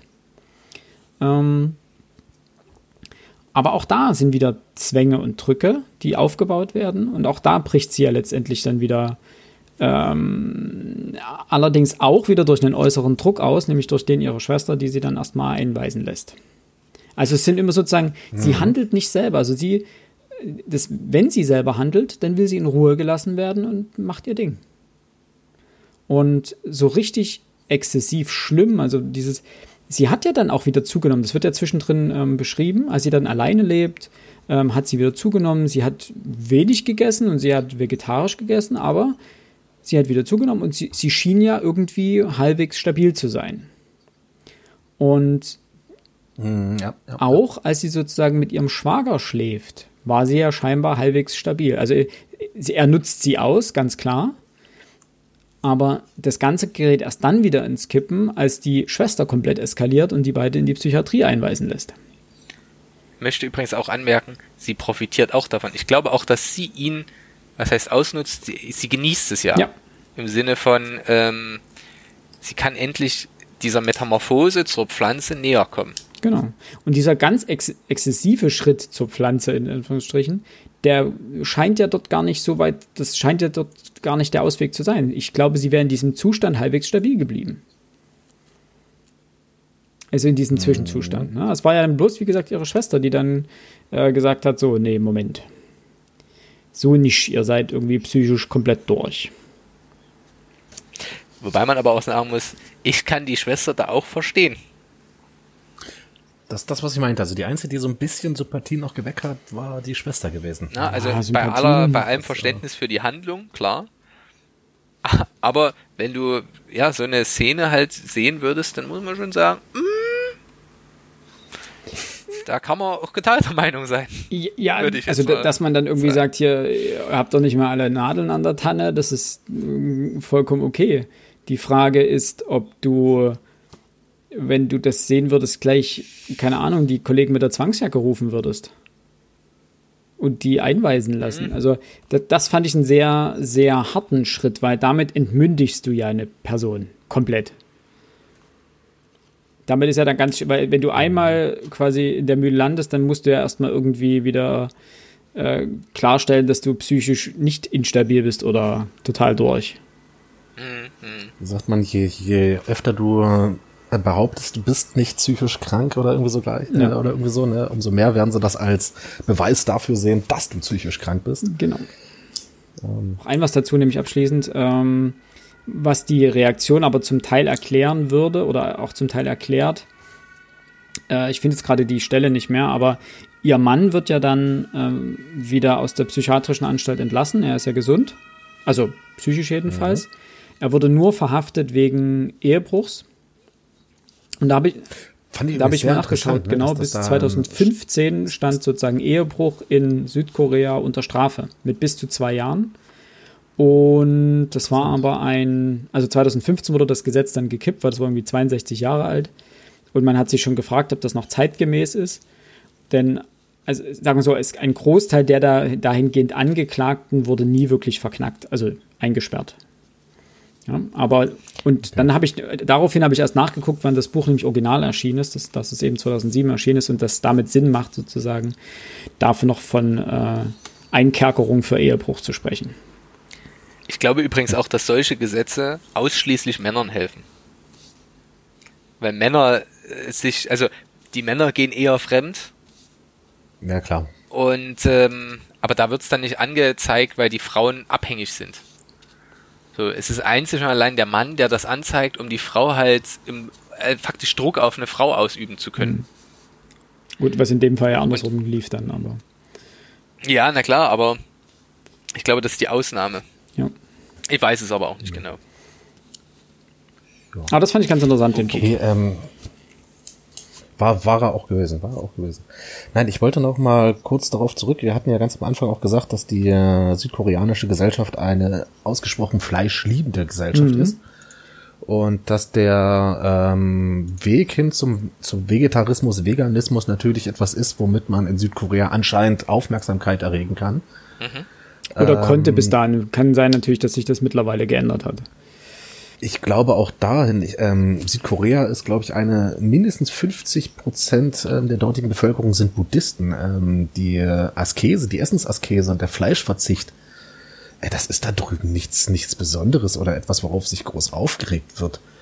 Ähm, und ähm, ich muss das jetzt deswegen betonen, weil der Weg aus diesem, diesen Zwängen, von denen Philipp gesprochen hat, zu Recht ja gesprochen hat, ähm, besteht ja für die Protagonistin darin, äh, natürlich zuerst äh, Vegetarierin, Veganerin zu werden, äh, sich dann, wie Max sagte, sich metaphor, äh, metaphorisch in eine, eine Pflanze zu verwandeln und dann ähm, den Tod zu wählen. Ähm, ist euch gar nicht aufgefallen, dass nicht ein einziges Mal davon die Rede war, dass sie auch hätte wegrennen können? Dass sie in andere Landesteile hätte gehen können? Ähm, die Frau ist so, so, so empfand ich auch das, ähm, da muss ich Philipp recht geben mit den Zwängen. Die Frau ist gefangen. Sie ist selbst dann gefangen, als sie sich entschließt, ähm, Vegetarierin zu werden. Sie kann nicht weg. Sie kann nicht von ihrer Familie weg. Sie kann, ich glaube, in Seoul spielt das ja, wenn mich nicht alles täuscht, die, die Geschichte. Sie kann die Stadt nicht verlassen. Ähm, und auch da glaube ich, dass dieser, dieser, der Todeswunsch, das ist kein, kein Wunsch im Sinne von, ich möchte, möchte raus, sondern das ist vielleicht für mich auch nach wie vor noch Ausdruck irgendwo einer, einer psychischen Erkrankung, die genau daraus resultiert. Aber vielleicht als letzte Zwänge, und einzige Möglichkeit überhaupt zu fliehen. Na, zumindest als endgültige. War es natürlich aber auch ähm, dieses ganze, die Familie letztendlich stellvertretend für die Gesellschaft dort stehen könnte und damit einen, einen, eine, eine Flucht ja, rein ja. örtlich gesehen also rein äh, eine geologische Veränderung des Standorts macht keinen Sinn. Geografisch, nicht geologisch. Quatsch. Wenn die Familie tatsächlich für die gesamte Gesellschaft steht, und das wollte ich eben damit sagen, eben als buddhistische Gesellschaft kann ich mir nicht vorstellen, dass in ganz Südkorea sie überall auf diese Ablehnung, die sie ja vor allem von ihrem Vater dann auch ähm, entgegengebracht bekommt, äh, dass sie sie überall in Südkorea gespürt hätte. Ich möchte kurz da einwerfen. Ja. Religion in Südkorea. 56% der Südkoreaner sind religionslos, 28% Christen, 16% Buddhisten und Angehörige der koreanischen Schamanenreligion. Und ich kann mich entsinnen, es gibt einen, einen Teil, wo auch drüber gesprochen wird, ob sie denn jetzt hier so ein buddhistischer ja. Mönch werden möchte. Ich, ja, das, das war mal, äh, ich glaube, als, als, als Scherz, als Scherz auch gedacht. Richtig, ja. weil das, das sind die einzigen, bei denen man das akzeptiert dass sie eben vegan oder vegetarisch leben. Ja. Da wäre das okay, wenn du religiöse Gründe anführst, weil du auf sowas verzichtest, das ist plötzlich okay, wo wir wieder, wo wir wieder bei der Frage nach Kultur beziehungsweise auch Freiheit sind. Ähm, wenn du irgendwo zu Gast bist, ich mag die Geschichte so, und dir wird, keine Ahnung, du bist in Frankreich und plötzlich werden dir dort irgendwelche Schnecken vorgesetzt. Na? Und du findest das einfach nur eklig, dann wäre es ein absoluter Fauxpas zu sagen, es tut mir leid, ich kann das nicht essen, ich finde das ekelerregend. Das kannst du nicht machen. Völliger Gesichtsverlust, sowohl für den Gastgeber als auch für dich. Was ist also die einzige Lösung? Du sagst den klassischen Satz, ich kann das nicht essen, das ist gegen meine Religion. Ja. in meinem Glauben geht das nicht. Und das ist für alle akzeptabel. Aber warum kann ich die Freiheit nicht einfach immer ausleben, zu sagen, ähm, ich möchte das nicht essen. Es tut mir leid, aber ich will das nicht. Ja, und das ist genau der Punkt. Ich glaube, sie ist gefangen auch in dieser Gesellschaft ne, die Familie als Gesellschaft an sich, aber ich glaube nicht, dass es, wenn sie jetzt plötzlich woanders hinreisen würde und aus der Großstadt aufs Land, das noch viel traditionalistischer wäre, dass es da irgendwie die Chance eines Entkommens gäbe. Das gibt es nicht. Es gibt für sie nur die Flucht nach vorn und diese Flucht heißt Sterben. Na, und die, natürlich das Essen ist ja letztendlich ja nur das, das Bildnis dafür, für, du kannst ja einsetzen, was du willst, letztendlich für, für Genau, ich denke. Ich Aber kurz eine Frage. Ähm, also ich habe hier äh, ja. gefunden, dass 45,6 Prozent Buddhisten sind der Südkoreaner. Also irgendwie ist. Ich war bei Wikipedia gerade. So. Ja, ähm, ich kenne ich kenn auch die Seite von Philipp, genau. also ähm, da müsste man vielleicht doch nochmal recherchieren. Welche Jahreszeit steht bei, mir, bei dir da? Moment. Ich glaube 1995. Ja, meine so. ist von 2015. Aber, das macht mehr Sinn. Ja, in 20 Jahren werden also, keine Ahnung, aus 50 Prozent der Leute dann haben die einfach nur nicht angegeben. Na, Wahrscheinlich, weil Religion da doch eher eine Privatsache möglich, ist. Möglich, möglich. Ich weiß es nicht. Um das ja. aber nur auf darauf zurück, ich konnte es ja im Buch auch nachweisen, dass es scherzhaft ihr das Mönchtum nachgesagt wurde. Also, dass das schon abgearbeitet wird, dass es eben nur akzeptabel ist, wenn du es, wenn es religiöse Gründe hat. Ja. Das war das eigentlich, was ich mit der Statistik, ja, die natürlich richtig, ja. ich zu meinen Gunsten ausgewählt habe, ähm, ja, warum ich das gemacht habe. Und selbst. Ich möchte aber. Bevor ja. wir gleich zum Ende kommen, äh, selbst wenn du, äh, wenn du Buddhist bist oder wenn du Christ bist oder wenn du ähm, Katholik, katholischer Christ oder evangelischer Christ bist, egal, äh, heißt es ja nicht, wie streng gläubig du bist. Es gibt ja auch da Auslegungssachen. Sagen, ja, ich glaube prinzipiell an den lieben J da oben, aber mit seinen, ja, mit den ganzen Regeln nehme ich es mal nicht so ganz mit genau. Geboten. Ja, mit den Geboten vielleicht schon, aber grundlegend. Ja, aber du hast ja auch, äh, du hast Muslime, die Alkohol trinken. Ja. Na, also was ist, ich mache das ja niemandem zum Vorwurf. Nee, gar nicht. Wie, wie krass und äh, strikt und streng man eine Religion umsetzt, ist Privatsache genau. und das geht niemandem was an. Ähm, na, und ich möchte nicht wissen, wie viele Christen das begehren, was ihr Nächster hat. ja? Oder seine Frau. Das ist etwas völlig Menschliches. Ähm, Was ich wollte gerade sagen, so eine Sache ist, äh, seit tausend Jahren Literatur lesen wir davon, dass Männer irgendwie die Schwester ihrer ihrer ihrer Ehefrauen begehren. Also auch das ist sowas von äh, tausendmal gelesen und dann ist es noch nicht mal besonders gut geschrieben in meinen Augen. Ja, ähm, es gibt okay, vielleicht auch den einen oder anderen Papst mit Kindern. Ne? mal ganz von abgesehen. Ne? Gut. Ähm, wir Kommen wir zur Schlussabwertung. du bist irgendwie mit Abwertung. Ich schon wieder mit Abwertung. Ja, äh, bevor wir die Schlussabwertung nehmen, äh, können wir ganz kurz über den Schluss sprechen.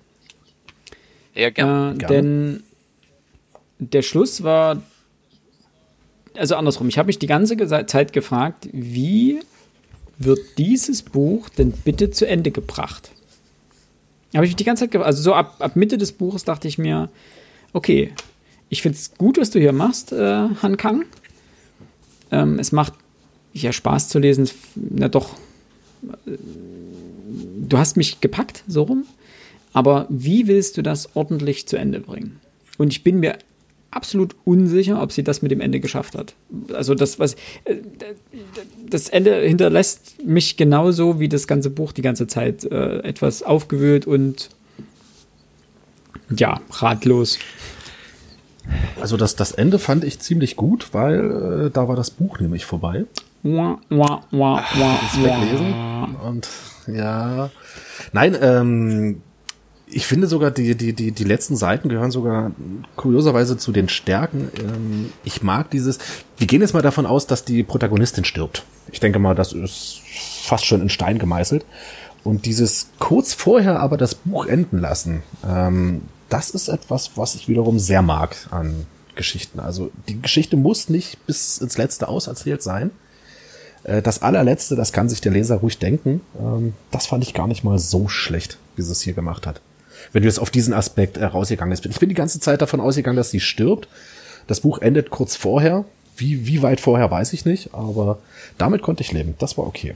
Hm, ich finde es mal Ich finde, sie spielt keine seht? Rolle letztendlich, ob sie nun wirklich. Äh, also, es ist klar, dass sozusagen sie Erfolg hat mit dem, was sie tut. Ähm, die Frage ist natürlich, inwiefern, also das lassen ja auch die Ärzte die ganze Zeit durchblicken, dass sie sie zwar zwangsläufig noch ein bisschen am Leben erhalten können, aber irgendwann ist auch da Schicht im Schacht. Ähm, das heißt, über kurz oder lang wird sie mhm. Erfolg haben mit der Methode, die sie da anwendet. Ähm, das war aber, fand ich, auch gar nicht so relevant, dass, das, dass der Teil jetzt zu Ende erzählt wird. Weil du weißt ja als Leser sozusagen, dass sie gewonnen hat. Also dahingehend gewonnen hat, dass sie sozusagen ihre Freiheit für sich erlangt hat. Ähm, viel sonderbarer fand ich eben diese, diese letzten Sätze mit den in, in Flammen stehenden Bäumen. Ähm, Darf ich da dann eine äh, Theorie Ja, bitte, weil ich habe nämlich dazu gar keine, ich habe keine Interpretation dazu. Also ich habe überlegt, was das soll und dachte mir, ich war kurz auf dem Trip, dass das, äh, sie ist sich ja irgendwie am Ende selber unsicher, ob sie träumt oder nicht träumt. Ähm, das kann natürlich ein wenig sein, der, der Funke, der überspringt. Also ihre Schwester hat ja gewissermaßen Symptome der gleichen Freiheitsliebe entwickelt.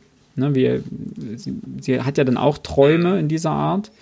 Und sie sagt ja auch, ähm, dass sie die ganze Zeit den Wunsch nach Erholung immer auf ihren Mann projiziert hat. Dabei ist sie es eigentlich immer gewesen, die die Erholung benötigt hat. Und dementsprechend ist ja sozusagen diese Saat auch in ihr gesät. Und äh, sozusagen dieses Ende sah für mich so ein bisschen danach aus, dass, ähm, dass diese, diese Idee von dieser Freiheit so umgeht wie ein Lauffeuer oder ähnliches. Aber das ist so eine weit hergeholte Interpretation. Ich bin mir da echt nicht sicher, wie das, das Ende deuten soll. Ich würde kurz auf Seite 189 unten einsteigen. Hm, steig mal. Also wir hatten das mit dem Träumen schon festgestellt, aber ich gehe diesen Schritt jetzt weiter. Ne? Äh, die Ambulanz biegt um die letzte Kurve des Berges. Sie ist fast über dem Berg, könnte man denken. Na, wenn wir über Worte und Metaphern nachdenken. Sie sieht einen schwarzen Vogel, bestimmt ein Milan, sich bis zu den grauen Wolken hochschwingen da könnten wir ganz viel anbringen, aber dieses Vogelthema, ja. die, dieses Vogelmotiv ist ja ne, Freiheit. Sie sieht diesen Vogel hinterher, sieht ihre Freiheit, bis, ja, bis, bis sie von der Sommersonne geblendet wird und sie kann ihm erstmal nicht weiter folgen. Was macht sie allerdings, als diese Sommersonne sie blendet? Sie möchte nämlich Pflanze sein.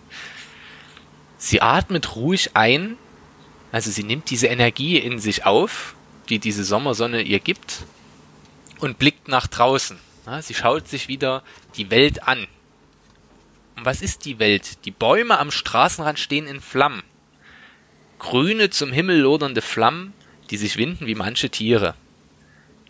Und jetzt, das, das ist so grandios aus meiner Sicht, Bäume in Flammen, sie möchte eine Pflanze werden. Was ist die Hauptgefahr, vor allem in Australien, für Pflanzen? Feuer. Also die Welt ist für sie an sich eine Gefahr. Sie erkennt die Freiheit am Horizont, am Himmel, im Himmel vielleicht, es sieht aber am Straßenrand vielleicht auch nur in ihrer wahnhaften Illusion, sieht sie alles in Flammen stehen, die Welt ist die Gefahr, äh, sie, sie nimmt das wahr und jetzt kommen diese letzten Worte, wartet sie auf eine Antwort, lehnt sie sich gegen etwas auf. Und hier ist natürlich, wenn man den Vorsatz noch hat, in Hyes Blick ist düster und starr. In Hyä ist die Schwester von ja, ihr. Ja, das. Und jetzt kommen wir zu, zu, einer, zu, einer, zu einer Ambiguität aus meiner Sicht. Wer wartet auf die Antwort? In Hyä oder ihre Schwester? Wer lehnt sich gegen etwas auf? In Hyä oder ihre Schwester? Also, ne, die Protagonistin ähm, oder die Schwester. Du, ist das klar? Was mich jetzt gerade so irritiert, ähm, das ist ja aus der Sicht der Schwester gerade geschrieben. Also sie will ja keine Pflanze werden. Das macht gerade irgendwie bei deiner Argumentation. Ähm, hm. Nein. Nein, nein, gut, nein. Warte, warte, warte, warte, warte, warte, warte, warte. Diskussion äh, vorbei. Doch, es geht Nein. um die Schwester, denn hier steht da, ähm, in Höhe öffnete plötzlich den Mund und flüstert ihrer Schwester etwas zu. Bong, der Wagen rumpelt über eine Bodenwelle. also 189 unten. Ne? Mit Gewalt drückt Ja. sie Yong Hye, also die, die Vegetarierin, äh, Yong Hyes Schulter wieder zurück auf die Liege. Vielleicht nur ein Traum. Sie senkt den Kopf, also in Hye, also die Schwester senkt den Kopf. Wie fremdgesteuert und so weiter, bla bla bla. Und dann sie hebt den Kopf, also wieder die Schwester. Ich ändere aber trotzdem nicht meine Interpretation, weil, und dann kommen wir wieder zu dem, ich glaube, die Inhühe hat das Leid und das, also ich glaube, sie hat in diesen letzten Sekunden mit ihrer Schwester verstanden, um was es ihr ging. Ja, ne, das, das, das, das ist ja das, was ich meinte mit, Also die Motivik bleibt ja dieselbe. ja, Und die nur die Frage Tatsache, dass ist- sie halt keine Pflanze sein will, macht da gerade. Ja, das ist richtig. Aber, aber wartet sie auf eine Antwort? Lehnt sie sich gegen etwas auf? Und das ist natürlich die Frage, die jetzt gestellt ist, nämlich, was, wie reagiert in Hühe darauf, also die Schwester, dass sie jetzt verstanden hat, was ihre Schwester, also was die Vegetarierin möchte und was ihre Ziele Ja. sind. Wird sie sich auch auflehnen gegen dieses System oder eben nicht? Und was ich so schön fand, das stand auch in einer, ich glaube in der SZ-Rezension, ähm, die Erwartung, vor allem auch im, wenn wir, wenn wir das irgendwie so realistisch enden lassen wollten, wäre ja keine Ahnung, sie verwandelt sich jetzt in einen Baum oder eine Pflanze oder was weiß ich. Oder es endet, Schnitt und du hast noch, was weiß ich, so einen Blick auf eine einzelne Pflanze, die jetzt irgendwo auf dem Fensterbrett steht. Zum Beispiel. Das wäre so der Klassiker, den man auch, den ich erwartet hätte. Finde ich sehr gut, dass So, das nicht passiert ist, denn Surrealismus hat bisher keinen, keinen Anklang hier gefunden. Eben, das wäre völlig unsinnig, so das enden zu lassen. Da ist es so, wie es, äh, wie es jetzt wirklich endet, viel besser, nämlich offen, was ja Alex scheinbar auch gefallen hat. Was ist jetzt, also hat die Schwester es wirklich verstanden? Wird sie sich auch auflehnen? Oder nicht? Und, ähm, Hat der, hat der nicht? Kreisel sich nochmal, hat er, hat er noch mal gewackelt oder nicht? Ja, ist er Ist, umgekippt? ist er, ne? Wir wissen es nicht. Wir wissen es nicht. Kleine Inception-Anspielung genau. für diejenigen, die jetzt nicht folgen konnten. Ich, man, muss, man muss das Publikum ja abne abholen und ich weiß nicht, ob jeder den Film kennt. Spätestens jetzt muss ihn Ähm, bitte jeder sehen. Kurz Pause drücken, den Film gucken. Ja. Ich möchte Willkommen zurück. Ja. jetzt eure Endpunktzahlen wissen. Ich habe mich gerade festgelegt, wie viele Punkte ich Boah, gebe. Punkte sind hier echt schwer. Ich möchte auf jeden Fall, dass wir, ähm, dass wir Fleischstückchen als Punkte geben. Fleischstückchen. Fleisch. Oder eben ähm, äh, Mongolenflecke. Das geht auch, äh, geht auch steil. Äh, Übrigens haben wir noch gar nicht geklärt, was ein Mongolenfleck Pigment. eigentlich ist. Ne? Das ist so ein eine Art. Muttermal, so ein Eine Pigmentstörung, die allerdings sich in der Regel in der Pubertät verliert. Konnte ich mich übrigens tierisch drüber aufregen, warum sagt dieser Schwager oder denkt er sich zumindest, dass das angeblich ein Überbleibsel aus der pflanzlichen Evolution des Menschen von vor keine Ahnung wie viel hundert Millionen Jahren ist. Und ich mir dachte, du Ja, Vogel. na doch, nein. weil er natürlich diese übelste Blumenobsession hat. Also, Das- ja, aber das, ich, das erzählt er ihr, glaube ich, sogar, ne? Ähm, dass das da irgendwie, keine Ahnung, was Phosphoreszierendes oder keine Ahnung, ähm, dachte mir auch. ja, nee, er hat halt wirklich an Pilzen geschnuppert. Wahrscheinlich, wahrscheinlich, wahrscheinlich. Ich möchte ja. übrigens an dieser Stelle äh, anmerken, dass die Entstehung des Begriffs tatsächlich äh, rassentheoretisch ist. Ja. Ähm, die anderen Begriffe erscheinen mir nicht wirklich sinnvoll. Also Steißfleck, Sakralfleck könnte ich noch mit leben. Melanozytose ist wahrscheinlich der, ähm, der klassische medizinische Begriff, aber Asiatenfleck und Hunnenfleck finde ich jetzt nicht Es ist auf dem gleichen Niveau äh, wie Mongolenfleck. besser. Es Ja. ist richtig, richtig. Ähm, und tatsächlich 99% der Kinder von Chinesen, Japanern, Koreanern, Vietnamesen, Mongolen, Mhm. Turkvölkern, Indochinesen, Indianern und Eskimos. Ich finde es gut, dass der Wikipedia-Artikel dann trotzdem diese, Noch Eskimos nennt anstatt Inuit. Dass er nicht Inuit sagt. diese äh, haben bei der Geburt einen Mongolenfleck. Okay. Ähm, tatsächlich seltener kommt er auch bei Europäern aus dem ostmediterranen Raum vor. Was ich übrigens, wo wir gerade bei, Also- bei Malen sind, ähm, gelernt habe in diesem Buch, dass man die beiden Grübchen über dem Steiß, wie sie ja manche, man, manche Menschen haben, Engelslächeln nennt. Das finde ich sehr, Das sehr wusste ich nicht. auch. Das, äh, da dachte ich mir, ah, wieder was gelernt von Bernd. Sehr schön. So, trotzdem, eure Endabrechnung. Soll ich mal machen, weil ich glaube, ich habe die äh, nicht ganz so gute von uns dreien. Dann hau mal raus, was in deinen Ich fang mal an. steckt. Also, ähm, ich hab's. ich habe es ja schon gesagt, das Buch hat mich ganz einfach nicht abgeholt. Äh, was wirklich daran liegt, dass ich keine Ahnung habe, wo dieses Buch eigentlich hin will, wo es mich hinführen will, etc. Es ist mir als feministisches Buch, ist es mir nicht feministisch genug, als ähm, antipatri antipatriarchalisches Buch ist es mir nicht zu antipatriarchal. Äh, die Figuren handeln mir einfach viel zu irrational ähm, letzten Endes ist es für mich die, die Geschichte einer, ja, entweder einer Kranken beziehungsweise einer, einer Entwicklung einer äh, Krankheit. Und ganz ehrlich, ich glaube, das hat man woanders schon viel, viel besser beschrieben. Worauf wir auch gar nicht eingegangen sind, was mich auch tierisch gestört hat, ich weiß jetzt nicht, wie ihr es seht, ähm, auch rein von der sprachlichen Ebene. Ähm, es war ein unglaublich einfacher Satzbau, der in diesem Buch über, überwogen hat. Ja, also häufig bestanden die Sätze aus nichts anderem als Hauptsatz, Komma, Nebensatz, Punkt. Und das mehrere Male hintereinander, ähm, das hat sich nicht wirklich für mich besonders gut gelesen. Ähm, das kann jetzt daran liegen, dass es ursprünglich koreanische Sprache ist. Vielleicht ist die Sprache dort einfach so aufgebaut und es lässt die, es lässt sich halt nicht einfach äh, nicht anders übersetzen. Oder aber vielleicht auch mal eine Kritik an dem Übersetzer. Vielleicht lag es auch mal Übersetzer. Mir ist aufgefallen, dass es relativ wenige Gedankenstriche gibt, relativ wenige Semikolon, Semikola, Semikolons ähm, gibt. Ähm, das sind halt auch immer so so so Sachen je komplexer Texte sind, umso mehr hast du davon. Das gab's halt nicht. Aber nichtsdestotrotz, also ich will jetzt hier gar nicht über den Übersetzer groß, groß herziehen. Ähm, nach wie vor muss ich das Buch an dieser zentralen Frage bewerten, wo will es mich eigentlich hinbringen? Was will es mir sagen? Und da ich da überhaupt keine Antwort drauf gefunden habe, es tut mir leid, dieses Buch kriegt von mir liebgemeinte vier Fleischstückchen. Uiuiui. Mhm. Philipp. Ähm, ich kann jetzt nicht direkt sagen, dass ich, dass ich das Buch, dass mir das gefallen hat, weil ähm, ich glaube, das Buch will erstmal nicht gefallen. Ähm, jedenfalls nicht im, im klassischen, wie man ein Buch, wie man Gefallen an einem Buch finden kann, wo man sagt, ach, die Handlung war aber schön, ähm, sondern das Buch will bearbeitet werden und will will dich auch ratlos zurücklassen ein bisschen und will dich zwingen, ähm, dir Gedanken zu machen. Und zwar nicht nur über ein Thema, sondern wie wir das ja festgestellt haben, dadurch, dass es viele Baustellen aufmacht, gleich an, an mehreren Ecken dich äh, irgendwie wach, also wachrütteln ist vielleicht falsch, aber dir Denkanstöße geben und dich zwingen, dich dazu zwingen, irgendwie eine Interpretation abzulassen.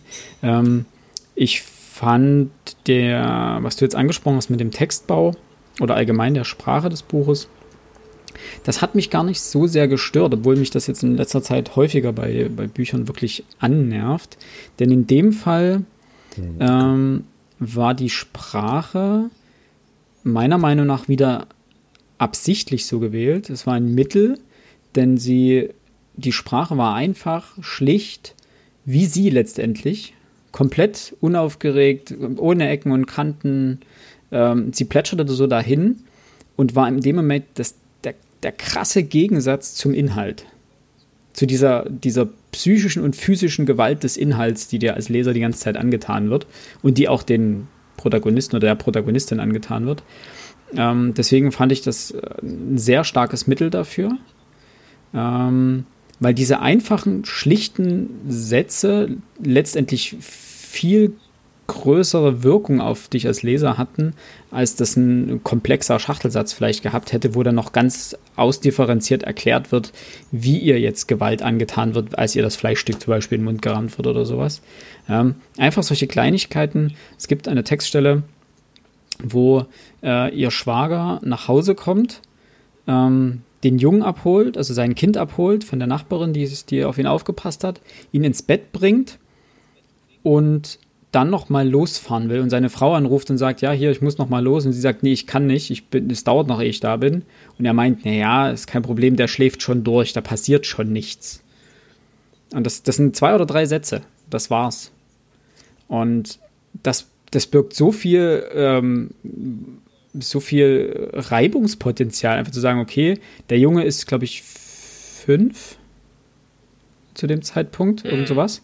Ähm, einen Fünfjährigen einfach mal mitten in der Nacht, ohne ihm irgendwas zu sagen, alleine zu lassen äh, und sagen, ja, okay, im Normalfall schläft er durch. Wenn der aufwacht, der kriegt die Panik seines Lebens und niemand ist da. Und du weißt nicht, was er dann anstellt und was denn überhaupt passiert und überhaupt. Also, ähm, und das einfach nur in zwei Sätzen. Da wird nicht groß drauf eingegangen, was das für Konsequenzen haben könnte und so weiter und wie, wie sich alle dabei fühlen und äh, wird komplett ausdifferenziert dargestellt, sondern es wird so ganz kurz und knapp gesagt und dann geht die, geht's, geht's weiter. Und trotzdem denkst du dort als Leser, what the fuck? Was ist los mit euch? Und das ist nur einer von vielen Punkten, wo du dir genau das denkst. Und dementsprechend hat mich die Sprache gar nicht ähm, als solche dahin gar nicht gestört, weil ich sie als Mittel zum, zum Transport einer Information oder einer Botschaft äh, gesehen habe. Ähm, grundlegend, wie gesagt, das Buch hat mich wahnsinnig gefesselt. Ich habe mich da sehr, ähm, ich hatte wirklich den Drang auch weiterzulesen und zwar auch zu jeder Zeit eben diese unterschwellige Gewalt, die da dauerhaft präsent war und die es so spannend gemacht hat, auch weiterzulesen. Also einfach die, die, du hattest als Leser die ganze Zeit die Angst, dass gleich passiert irgendwas. Also, und du wusstest nicht was. Also es konnte so alles passieren. Das war so eine komplette Wundertüte. Und das hat das Ganze irgendwie sehr ähm, interessant und auch äh, lesenswert gemacht. Und ich würde dem Ganzen ja, die Frage ist, wertet man Bücher ab, weil sie, weil sie, weil sie komplex sind und weil sie den Leser nicht an die Hand nehmen? Das ist eine große, ähm, eine große Frage dahin. Ich würde dem Ganzen jetzt. Na gut, eine Bewertung muss ja nicht objektiv sein. Genau, du kannst Kann ja auch völlig subjektiv, subjektiv geprägt sein. Ne? Äh, ich glaube, dann gebe ich dem Ganzen sieben Punkte. Gut gemeinte sieben Punkte. Also mit Tendenz zur acht. Weil, wie gesagt, ich war ja nicht darauf vorbereitet, was mich da äh, ereilt. Und deswegen war ich ein wenig überrumpelt. Ähm, hat dann, hab dann ein paar Seiten gebraucht, ehe ich mich darauf einlassen konnte. Aber das ist halt nicht jedermanns Sache. Deswegen ist das auch nur eine bedingte Empfehlung als Buch. Es ist auch die Frage, ob man das so weiterempfiehlt mit dem, mit dem Hinweis oder der Warnung, Achtung, du musst ein bisschen nachdenken dazu, oder ob man das Buch einfach jemand in die Hand drückt und sagt, lies. Fertig. Äh, hab viel Spaß damit, lass dich ein bisschen unterhalten. Nee, nee, gar, nein, gar nichts dazu sagen, weil unterhalten würde wieder irgendwie implizieren, dass du, dass du da irgendwie, äh, keine Ahnung, Spaß damit hast oder irgendwie. Nee, einfach nur hier bitte, lies das Buch mal. Fertig, mehr nicht. Das ist, glaube ich, das Einzige, was du bei dem Buch machen kannst, ähm, weil alle, je, jedes Wort, was du über das Buch ansonsten verlierst, ist eigentlich zu viel. Und zwingt den Leser, also denjenigen, der es lesen soll, schon in irgendeine Erwartungshaltung und äh, das bekäme, bekäme dem Buch nicht gut. Ach so, ja, ich für sieben Fleischstücke. Sieben Fleischstücke. Ja, ich denke auch schon die ganze Zeit drüber nach, was wir hier machen das Buch tat weh. Ich fand es sehr schmerzhaft. Aber, aber, ich glaube, das ist ein Buch, über das ich in wenigen Jahren, vielen Jahren immer noch nachdenken kann. Dessen, ja, dessen Par parabole Form, ja, dieses Parabelartige, was mich tatsächlich auch an Kafka erinnert hat. Ein bisschen. Das ist auch von einigen Rezensenten aufgemacht worden, aber tatsächlich hatte ich die Idee auch schon während des Lesens. Ähm, ich fand das so beeindruckend. Ähm, ich habe es in meinen Anfangsworten schon gesagt. Äh, ich mag es, wenn Bücher mich herausfordern und ich zu einer Lösung komme, die mich befriedigt. Ja? Die muss nicht richtig sein, also man kann da sicherlich geteilter Meinung sein zu dem, was ich jetzt auch als Ausführungen dazu gegeben habe. Vielleicht, wenn ihr es gelesen habt, liebe Hörerinnen und Hörer, teilt es uns mit, ob ich hier völligen Käse erzählt habe. Damit kann ich absolut leben. Dann sagt mir aber bitte, wie ihr es gelesen habt. Vielleicht kann ich das besser verstehen als meine eigenen Deutung. Aber mir hat das Buch, Spaß ist der falsche Begriff, es hat mich zutiefst beeindruckt. Und ich werde mich jetzt nicht besonders lang halten. Ähm, ich gebe acht von zehn Fleischstücken. Ich fand das wirklich großartig. Wirklich großartig. Nicht schlecht. Dann haben wir immerhin. Äh, End endlich mal ein Buch, wo wir ein bisschen auseinanderlagen. 19 von 30 möglichen Punkten. Das ist immer noch zwei Drittel, ja. fast. Ich möchte übrigens ein was ja. anmerken. Ja. Wir dich auch, also, Max. Hinten auf dem Buch sind ja auch ähm, Äußerungen von, von Kritikern und Rezensenten. Mhm. aber dieser Roman ist ein Fest. Entweder ist das sehr schlecht übersetzt, aber ein Fest. Ich weiß nicht, was, also gut, klar, Engländer, The Guardian. Die Frage ist, was, was der unter dem Fest versteht. Feste feiern. Das steht Ja. bei euch hinten drauf, ja? Ja, ja. Okay, ähm, Taschenbuchausgabe leider nicht mehr. Und was steht da hinten drauf? Da Einfach steht- nur ein seltsam verstörendes Blablabla? Nee, nee, nee, die Vegetarierin ist ein Meisterwerk, Julia Enke. Äh, man, Han Kangs Roman ist in jeder Hinsicht bigger Ja. than life. Und ähm, Han Kangs verstörendes Buch hat eine leise revolutionäre Kraft. Ja. Oh ja, das, die kann ich alle teilen. Aber die, die hier hinten drauf stehen, Ich muss auch mal äh, dazu sagen, dass der Klappentext in dem Fall gut ist. oh ja, Ein das selts- ich auch. Den können wir noch Genau, ein seltsam verstörendes, hypnotisierendes Buch über eine Frau, die laut ihrem Ehemann an Durchschnittlichkeit kaum zu übertreffen ist, bis sie eines Tages beschließt, kein Fleisch mehr zu essen. Perfekt. Da ist alles drin, was du für Ja. das Buch brauchst. Und es verrät nicht zu viel und äh, es macht noch, macht noch keine Deutung auf. Sehr gut. Okay, Freunde der Sonne. Judy, Judy. ich muss aber dazu sagen, ich, Ich- würde jetzt, mir hat das Spaß gemacht, aber so ein Buch in dieser Art würde ich jetzt nicht jeden Tag lesen wollen. Oh ja, das muss man vielleicht auch anmerken. Also es ist nicht für jedermann, wer, wer der Meinung ist, also wer sich lieber unterhalten lässt und wer sich ungern an Büchern richtig abarbeitet und sich an ihnen reibt, vielleicht sie auch mal missmütig zu sagen, Mensch, was ist denn, was willst du von mir, Buch? Wen das sehr stört, ähm, für den ist es definitiv nichts. Aber ich möchte es allen Frauen empfehlen, tatsächlich, weil es einfach auch feministische Themen beinhaltet. Ich glaube, da können wir zustimmen. Also Alex, du fandest es nicht feministisch genug, okay, aber es ist schon auch ein feministischer Es, Grundton drin. diese Baustelle macht es zumindest auf. Genau. Und auch konsequent. das gar nicht steht das abstreiten. ganze Mhm. Buch über ja letztendlich so. Eben, vielleicht ist das deswegen auch so enttäuschend, dass es da auch zu keiner Antwort kommt. Also für mich ist das keine, keine, keine, keine Antwort, was das Buch liefert. Weil thematisch ist das. Wir können nicht so wieder schlecht. diese Themen aufmachen. Ja, wir ja, schließen ja, jetzt ab. ich möchte an dieser Stelle noch festhalten. Ich habe meiner Schwester irgendwann zu irgendeinem Anlass mal dieses Buch als Taschenbuch geschenkt. Und habe das aber erst, nachdem ich es mir jetzt nochmal neu gekauft habe, wieder gemerkt. Also ich wusste, dass ich das cool fand und weil meine Schwester selber Vegetarierin ist, habe ich gedacht, komm, schenkst dir mal so ein entspanntes Buch zum Geburtstag oder Weihnachten, klar. Äh, und wenn ich jetzt drüber nachdenke, ist das ziemlich passend gewesen. das finde ich ganz, ganz. Ah, du magst deine Schwester, ne? Ja, schon, schon ziemlich. Na dann, also, dann- das dann ist ist eine das gute. Äh, Sag ihr das bitte. Anna, wenn du das hörst, ich mag dich, du bist cool und ich hoffe, dir hat das Buch auch gefallen. Und ich hoffe, dass du es schon gelesen hast. Das ist nämlich auch schon zwei Jahre her. Äh, allen Hörerinnen und Hörern, die bis hierher durchgehalten haben, möchte ich nochmal empfehlen. Empfehlt uns weiter, wenn es euch gefallen hat. Empfehlt uns weiter, wenn es euch nicht gefallen hat.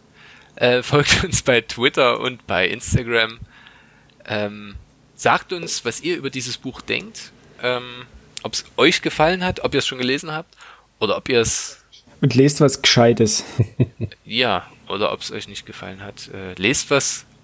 Und äh, wie sagte Volker Weidemann am Ende des literarischen Quartetts immer, Kopf hoch. Kopf hoch.